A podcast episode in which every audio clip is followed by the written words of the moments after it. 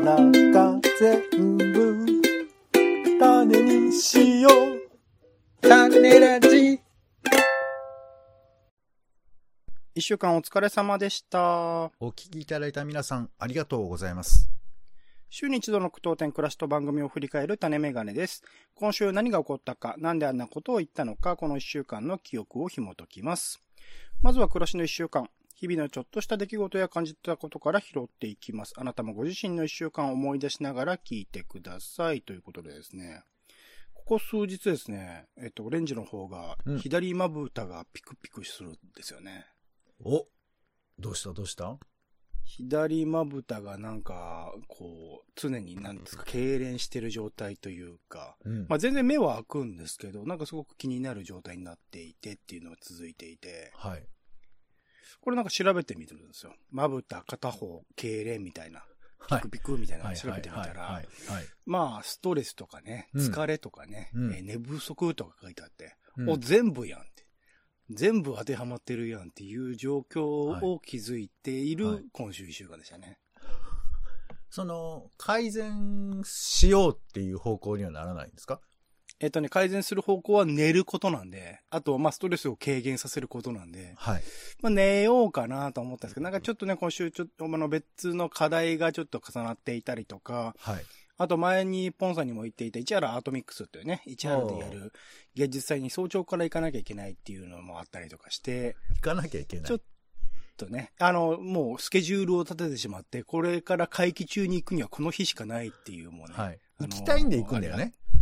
もちろんもちろん。ただ、あの、せっかくね、チケットを前売りで買っているので、このタイミングで行かないという選択肢はないなっていうところがあって、あーまあ、あの、早朝から行ったということもあり、今週ちょっとね、うん。バタバタした一週間でしたね。その、楽しさと、その、うんスケジュールに縛られる感じと、こうどっちが度合いとしては高いんですか？どうだろうな。楽しんでましたけどね。だから、あの、実際よ、こう予定この時間ってこう決めてたら、そこからはもう自由にして、一応なんとなくの、あの、バスの時間とかね、電車の時間とかみたいなのを頭に入れるというか、思い出したら確認するようにしてたんですけど、はい。基本的にその楽しんでる時間は楽しんでいられるっていうスケジュールを立ててましたね。でそんなにバタバタこう、スケジュール通りに行かなきゃいけないっていう感じでもなく、一個後ろのバスとかになったら、それに合わせてちょっと調整していくみたいな感じにはできてましたかね。あの、よくさ、ストレスですって後で言われる人のさ、感覚としてさ、うんうん。自分は別にこれストレスだと思ってないんですよ、みたいなさ、話があるじゃない。あるある。はいはいはい、はい。どっちかというとそれに近いのかな？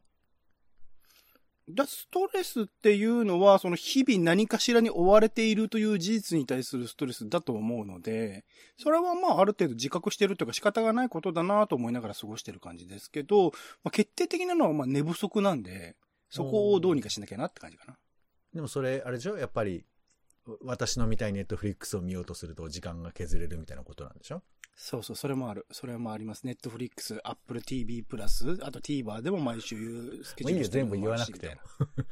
はいはい。まあそうですか。じゃあまあ、あの、よくわかんないですけど、寝てください。うん、ポンさんどうです？私は寝てます。もうね、あのー、2021年、一番寝てるかもしれない、これ、最近。あら、どうしたんですか？何ですか？冬眠？冬眠に入るの？冬眠に入ってます、ね。冬眠に入るタイプの生き物？そう。ちょっと体重も増えまして。あら、もう、ね、どんぐりいっぱい食べたのかな？いよい。よ、あの、まあ、言うとまた怒られますけど、まあ、70キロになるんじゃないかっていう感じになってまして。軽いっすね。いいですね。いや、健康的よ健康的なんですよ、それが。うんいいことですよ。で、なんか最近テレビをあんまり見ない感じになってきたんです、生活として。お、うん、うん。だから。ね、夜もね、もうなんかコテって寝ちゃう感じですよ。あ、テレビ見ないとコテッと寝れるんですか？まあなんかやることがあればなんだけど、ほら、ちょっと、うんうんあの、前までさ、俺、あの、録画を消化するっていう、あの、駅もずっと 抱えてたんですけど、はいはいはいはいそれをちょっとやめちゃったんで、あ、もう録画自体をしてないって感じ録画しててるんですけど、もうその必死になって見るみたいなことをちょっとしばらくやめてるんですよ。なるほど、なるほど。うん、うん。なんで、もう、ね、寝ようと思ったらもう寝るっていう感じになっちゃってますね。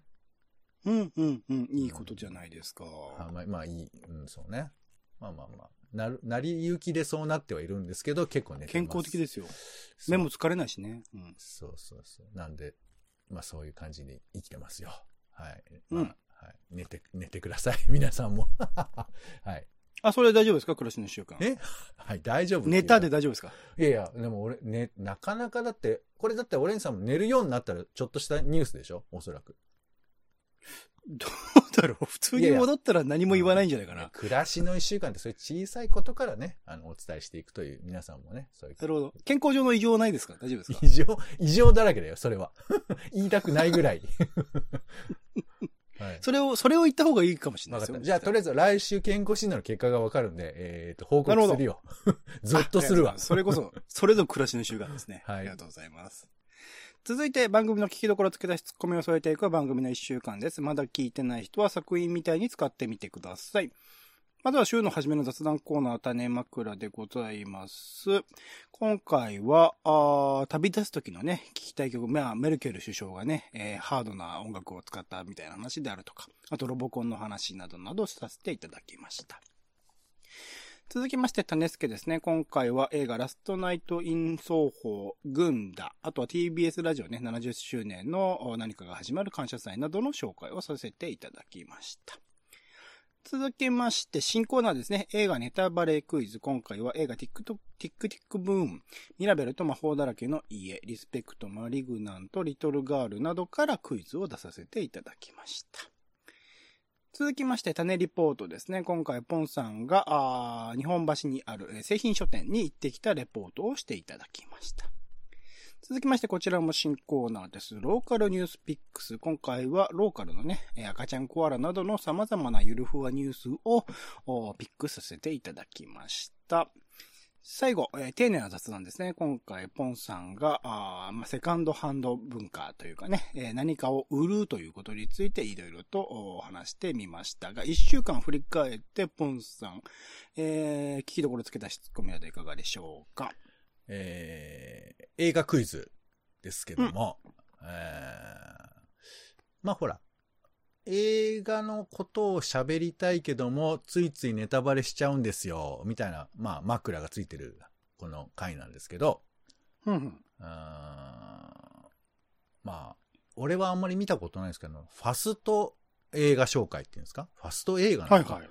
あの、うん2時間の映画を5分ぐらいにするみたいなものなの？俺わかんないんだけど。みたいですね。そういうのとか、あと、これもあの、よく言われるだけであんまりわ分かってないですけど、その、えー王様のブランチでリリコさんがインタビューするみたいな、あの、はいはいはい。映画、おこれ面白いよみたいな紹介とかさ。うんあとあの、浜村淳さんっていう映画の解説する人がいるんですけど、この浜村淳さんが、えー基本的に映画のあらすじ、えーそれからオチまで全部言って、さあ、皆さん、どんな映画になるんでしょうねつって終わるっていう、あの、映画の紹介があるんですけど、うんうん。この、まあ、いろいろさ、映画の紹介ってあるよなって思って、で、これ、まあ、うん何が正しいかじゃないんだけど、この魅力の伝え方のバリエーションってのは、本当はもっともっといっぱいあっていいはずだから、うん。まあ、それはいろいろ開拓をしていってもいいし、オレンジさんもね、映画を、まあ、割と紹介する、えー投稿とか、なんかそういう状況があるみたいですから、なんかぜひもっと開拓していっていただきたいなとは思いつつ、やっぱ好き嫌いあるなっていうのもちょっと思ったりもしましたね。そうですね。まあ前提としてその映画を見たくなる、もしくは映画を見た人がさらに深められるというか別の側面を見られるような紹介じゃないと僕は意味がないのかなと思ってるんで、ファスト映画については、それを見ただけで満足して見ないみたいなのは悪質だと思ってるんですけど、ね、これね、あの、うん俺たちが思ってる映画の見方っていうのはやっぱ一つ固定的だと思うんですよ。うんうん。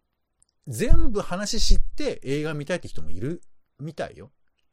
でもファスト映画の感想を見ると、これで満足してるとか、それを、その内容をもとになんか友達に俺これ見たんだぜって言ってるっていう人が出てるって言ってたんで、それは映画を作った人たちに対するあまりにリスペクトがない行為なので、それは悪質だと思ってます。まあまあまあまあまあ、あの、別に俺はファスト映画がいいとは思わないですけど、まあまあ、うん、ただその、あと多多様性を認めた上で、ファスト映画はクソだと言ってる。まあ多様性っていうか、そのいろんな映画のその、何？映画の情報を出す側っていうよりか受け止め方側の方が、うんいろんな映画への楽しみ方っていうか、だから例えばその好きな俳優が出てるとか、うんうん。まあ、あと応援に行くみたいなこととかさ、そういう、この前なんかアイドル好きの人は自分の席だけチケット取って行かないみたいな、そういう楽しみ方すらあるなんて聞きましたけど、まあそれはうんうんあのベストなことじゃ本人もないとは思うんですけど、席がね、満席とかじゃないんだったらね、その分買ってるってことが一応推しに対する、なんか、罪ってことなのかもしれないですけどね。そう、だからいろいろこう、まあ映画見ないまでって言っちゃうとちょっとすごいけど、だからまあこういうクイズの形もあるでしょうし、いろいろあるんだなということ。浜村淳の話聞いて満足して見なくなるとあんま多分ないでしょ。いや、まあ、これももう、だ、ね、これもだから、あの、ファスト映画みたいなもんだとみんな思っているんですけど、まあ、でもそういうもんだと思って。町山さんとか結構ネタバレするけど、やっぱ見たくなりますもんね、町山智博まあ、さんとか。だから、いいネタバレって、まあ、だからね、受け止め側の都合なんですけど、なんだこれ喋っちゃって、みたいな感じになるのと、まあ、それでも見たくなるとか、あと、その確認をしたくなるとかさ、まあいろいろあるけど、難しいよね。こう正解と言われると、なんかファスト映画はね、ちょっとお金に結びついてるから、なんか嫌な感じもするけど、なんか、ね、あの、まあその辺のこだわりってあるんですか？ここういうことは、ちゃんと、あの、一般的なっていうか、オレンジさんなりのこだわりってあるんですか？映画紹介。投稿するときはやっぱだからまあ基本的に僕は初見の感想というか感覚というか、一番最初何も知らずに、まああらすじぐらいは知っちゃうかもしれないけど、何も知らずに見てる状態の感動みたいなものがやっぱ大事だとは思ってるので、そこは失わないような紹介にはしようとは思ってるというか、でもそうすると、なんて言うんだろう、こう、具体的な話になっていかなくて、結構お他の作品でも言えるようなことを言ってしまいがちなので、うん。その中にいかにこう具体的なこと、まあ、あの、ポスター見たらわかることとか、うん。簡単なその映画 .com のあらすじとか見たらわかるようなことは入れ込むみたいなバランスですかね。感情とかどうなんですか？泣いたとか、笑ったとか。まあ、あったらね、それこそ、具体的に泣いたとかあったらあれだけど、笑った、笑ったもあるか。笑ったもあるけど、なんかでも、特別その、普段映画を見てる中でのある感情だったらば、あえて言及をしないですかね。うん。なるほど。まあまあ、いろいろね、はい。試していきましょう。うんはい。えっと、まあ、個人的にはここに、これについては、まあ、どちらかというと、その作品の本質に迫るモチーフであるとか、テーマみたいなことをクイズにしたいなと思ってたんですけど、なかなかそれがクイズを考えるには難しいところもあったので、今後ね、引き続きちょっと挑戦していきたいなと思っております。続いては、じゃあ僕の方からは、種リポートですかね。まあ、製品書店は何回も僕も行っているところではあったので、まあ、そことか、最近で言うと池袋とかね、ちょっと前だと、えっ、と、どこだっけ、西川口か、とか、なんか異国を感じる、それぞれの、あとは、えっ、と、どこだっけ、えっ、と、インドの方々がいるエリアもありますよね。とか、なんかそういう異国を感じるエリアっていうのが日本の各地に増えていることは、なんかまあそれに対してね、拒否感を覚える人もいるかもしれないし、住んでる人たち同士では何かあるのかもしれないですけど、あの、一観光客っていうかね、外の人間としてはすごく、やっぱりそういう場所が出てくると、より日本国内における多様性ではないですけど、なんか、いろんなあのタイプのお店みたいなのがあって、それはすごくいいなと思うところもあるので、なんか異国を感じるエリア、まあ、製品書店はちょっとあの、台湾を感じるにしてはちょっと、僕のイメージで言うと清潔すぎる感じはしてしまうんですけど、なんかでもそれでも日本との違いみたいなことを、この日本にいながら感じられるっていうのはすごくいいなと思いますね。なんかあのーこの10年ぐらい前かな、僕結構ね、うん香港とか台湾とかあんま好きじゃなかったんですよ。ほう。それは好きじゃないっていうのははどう、あのーうんなんかあのー金持ってるやつが、なんかこう、つふふらふら遊びに行く場所なのかなっていう 印象があったの。まあ香港、マカオとか特にそうでしょうね。なんかこう、ブランド品を安く輸入してくるみたいな、なんかそういうイメージの場所だったんですよ。うんうん。うーんだから、なんかここ最近やっぱりこう、内実というかね、こう、動きみたいなことをうん知ることによって随分印象も変わってきたし、むしろ行きたいなと思ったりもしてるんですけど、だから、うんうんなんつうか、やっぱりこう、俺が見たい、あの、国のイメージみたいなのが、やっぱり偏っててあって、で、それにね、国の方が合わせる必要はないし、それはだってちゃんと儲けなきゃいけないとかもあるから、その辺で言うとこう、トラディショナルなああいう国を見たいみたいなのは結構こっちの都合だなと思ったりはするんです。逆の意味で俺は言ってんだけどね。だから、うん。この製品生活、製品書店は、なんか僕は逆にこう、リリアルなのかなという気もするんですよ。なんか、懐かしい、えーアジアのか雰囲気をって、まあ、それはもうもちろんあるんだけど、これぐらい、まあ、しっかり商売もして、ちゃんと、うん。えー整理もされているっていう風な世界が台湾に当然あるだろうし、あの、まあ、あの、別にこれあの企画でね、同じ形の店を作ってるってわけじゃないから、そういう意味合いで、あの、感じられるっていうよりかは、細かなこう考え方とか哲学で楽しむものだと思うんですけど、なんかそういう意味では、あの、整理されてるからこその受け止め方の面白さみたいなのもあるのかなと思ったりもしたので、その辺がうまく伝わればとは思います。うん。ありがとうございます。他の回いかがでしょうか、ポンさん。はい、えっ、と、ローカルニュースピックスですね。はいはい。えー今回の、えー番組の皆さんも私は大変不愉快ですね。おおそうですかん。こんなとんでもない、もうとにかくあの、解説者のポンがですね、もう本当にこう的外れというか、なんていうかな、まあ論理を振り回してですね、あの、社会のこと全く理解してないという、そういうふうな感覚をしたので、うんうん私はちょっとこの回をですね、ぜひあの、検証して、あの、こういうふうな問題点があるということを BPO に訴えたいと、そういうふうに思っています。おお倫理協会にはい放送倫理を問う。とんでもない回でしたね。放送じゃないけどね、あんまね。うんうんなるほど。そのぐらいの。はい、いやいいと思いますねれぐらいな気持ちでね、やっぱりこう、バシッと言っていかないと、こういうふうな不埒な、こう、ポッドキャストとはいえですよ。こういうことやってることはやっぱり許されないということを我々これしっかり示していく必要があると思います。そうですかね。まあまあまあまあ。なかなかね、この、言うての、えっ、と、ゆる、ふ、ふわーっとした、当然賛同されますよね、オレンジさんもね。ローカル、ローカルニュース。あ、まあ、僕は、そのね、このコーナーを作るにあたっての、その目的というかね、目指したところにはすごく近い。トークしちゃダメだよ。これ出ちゃダメなコーナーだからね。出ちゃ、出ちゃダメなそっちコーナーに出たら、もうすべて終わりのコーナーだからね。めんどくさい。ここだけテンション変えるのめんどくさいんで、このままいきますけど。まあ、そのね、あのー適当、うん、適当なコメンテーターだったらとは思いますよ。うん。なんか、こう、なんて言うんだろうな。喋んなくてもいいよ。喋んなくてもいい。と、バシッとね、あのーそれこそミヤネ、ミヤネ屋ですかね。ミヤネ屋のコメンテーターみたいに、バシッと文句を言うと、もしかしたら世の中的には受けるのかもしれないなとは思いますけれどね。うん、うん。文句を言うニュースが一つもない。いいんだと思うんですけどね。うん。で、あえてそこに文句を言うという難癖をつけるキャラクターをポンさんにつけてもいいかもしれないですね、これからね。キャラクターとかちょっとおっしゃる意味がわかりませんけども、続き、続いての記事をお願いします。まあ、個人的にこのニュースを探すのが大変だった、じゃ大変だったのですが、定期的にね、10分ぐらいのコーナーやってもいいかなってなんだよ。定期的にやってもいいかなと思っていたりしますかね。はい。あとはじゃあ天理の雑談行きましょうか。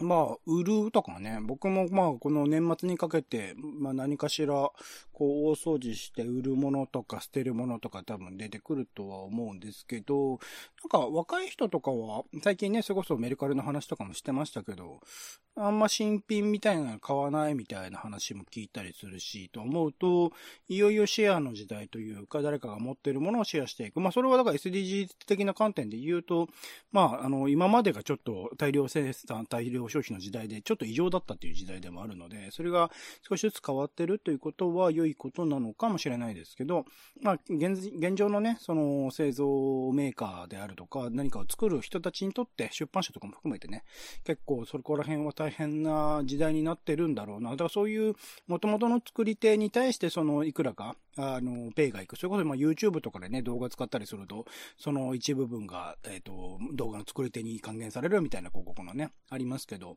なんかそういう仕組みみたいなものがあったりするといいのかもしれないな、みたいなことまで考えさせられるような回ではありましたかね。なんか、やっぱこれ、すごくね、自分の、えー暮らし方を意識しました、なんか。うん。僕は結構捨てられない人間なんですけど、うん。バンバン捨てる人もいるじゃない。うん。断捨離断捨離ね。はいまあ、まあ断捨離っていう言い方すらしなくて、あの、本当にうん新しいもの欲しいっていう風な考え方の人もいるし、うん。うん。あと、そもそも、まあ僕ら結構本がコレクションとして好きですけど、本をうちに置いてない人もいると思うのよ。全然。カズレーザーさんとかね、なんかいいらない本はどんどん売ってるって話でしたもんね。まあまあ、あれはもう本のプロだけど、もうそもそも本を買うっていう概念がない人もいるじゃん。うん、うん、うん。うんそうなるとこう、うちに何を置いているのかなとかさ、いう考え方も全然違うし、あともさっき言ったその中古のものっていうのをどう持つかとか、まあね、あとほら、お家も買うとか買わないとかもありますけど、なんかそういうのが、やっぱ全然やっぱこう、生き方によって違うんだろうなとか思ったりはした。で僕らは自分の生活が普通だと思ってるけど、この中古感って結構、俺、俺ら限定みたいなこともあるのかなとか思ったりはしましたよ。世代ってことなのかせ違うかタイプか生き方かうん生。き方。まあ、あとね、その本当に地方津の田舎の方とかに行くと、もうもはやそれはその新品とかそういうことじゃないじゃんみたいなうんうん。こともあるし、まあ、あの、オレンジさんが言ってた、あの、おじいちゃんの時計みたいな、受け継ぐみたいな、うん、うん。そういう概念もあるから、本当に様々あるんだろうなっていうのをちょっと改めて思ったりはしましたね、この回で。うんうんうんうん。